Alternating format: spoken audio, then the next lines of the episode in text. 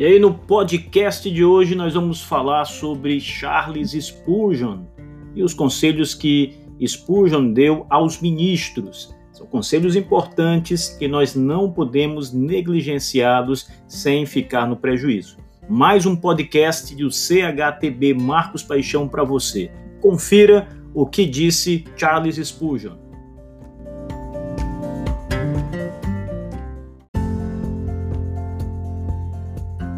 Mas, em linhas gerais, o que Spurgeon está ensinando aqui é que os pastores fiquem no seu lugar.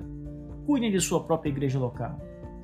Não sejam rápidos em querer ajudar outras igrejas, ajudar outros ministros. Não sejam rápidos em querer resolver a situação que se passa em outros arraiais. Cuidem do próprio arraial. Cuidem da própria vida cuidem da, das próprias ovelhas que lhes foi entregue pelo Senhor da Seara. Esse é o ponto que Spurgeon trata aqui de maneira, de maneira bem exaustiva, aqui no capítulo 9. Ora, Spurgeon também diz que nenhum ministro deve aprovar a perseguição a outros pastores. Esse é um outro ponto interessante, porque, via de regra, igrejas que têm problemas com o pastor ou membros que têm problemas com o seu pastor acabam levantando e, e formando ali uma perseguição àquele ministro.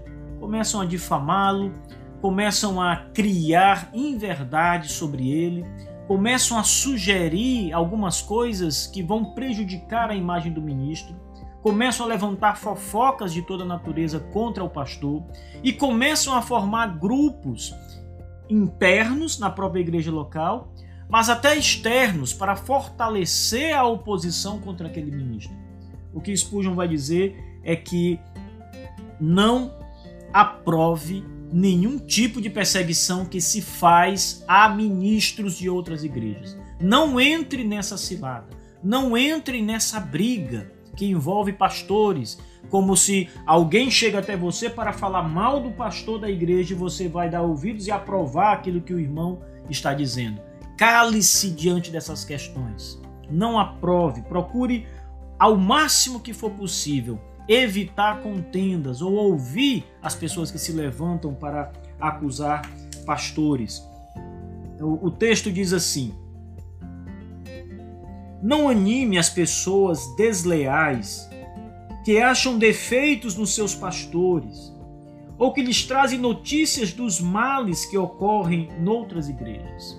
É muito comum, muito comum, pessoas de outras igrejas que conhecem o ministro, conhecem você que é pastor, mas não são suas ovelhas, não pertencem ao seu pastorado, são amigos, são irmãos de outros pastos, de outros campos.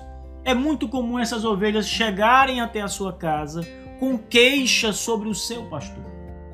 E vão começar a, a falar a você é, os problemas que estão passando, o quanto aquele pastor está sendo um mau pastor, o quanto aquele pastor tem é, trazido sofrimento à igreja, o quanto aquele pastor é desleal com as escrituras, não prega a verdade, não expõe a Bíblia. Ora, nem todo pastor vai pregar como Spurgeon pregou. Aliás, os pastores, a maioria deles, não irão pregar perto daquilo que Spurgeon pregou.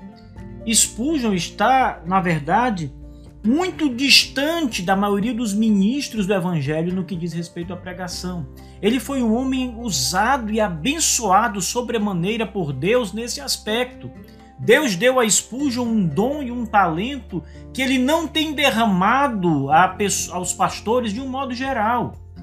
Então, Spurgeon, no quesito pregação, está muito acima da média dos pastores.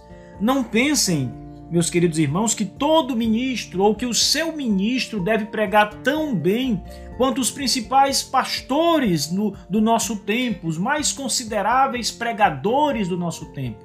Isso não deve ser assim. Contente-se em sua igreja ter um ministro fiel na exposição da verdade talvez ele não tenha a retórica melhor, talvez a, a, a, a eloquência do ministro não seja a eloquência que você esperava, talvez não seja a eloquência do pastor da igreja ao lado ou do pastor do momento. Contudo, o mais importante é que esse ministro seja fiel na exposição da verdade. O mais importante não é como ele fala, isso tem alguma importância, mas o mais importante é o que ele fala. E se ele fala a verdade do Evangelho, se ele é um fiel expositor da Sagrada Escritura, isso é suficiente. Isso deve agradá-lo. Mark Dever, certa vez, em um dos seus livros, ele falando sobre membros de igreja que saem de uma determinada igreja e vão à busca de uma outra igreja para começarem a congregar, começam a examinar as igrejas e olham o estacionamento da igreja, olham o tamanho da igreja, olham a localização da igreja, olham o coral da igreja, mas nunca se preocupam com a pregação da igreja. O que nós devemos observar e agradecer a Deus aos nossos ministros é se eles são fiéis na exposição da palavra. Ainda que eles estejam pregando numa igreja de palha, coberta de palha, com um telhado de palha, ou mesmo ao céu aberto, que eles sejam fiéis expositores da verdade.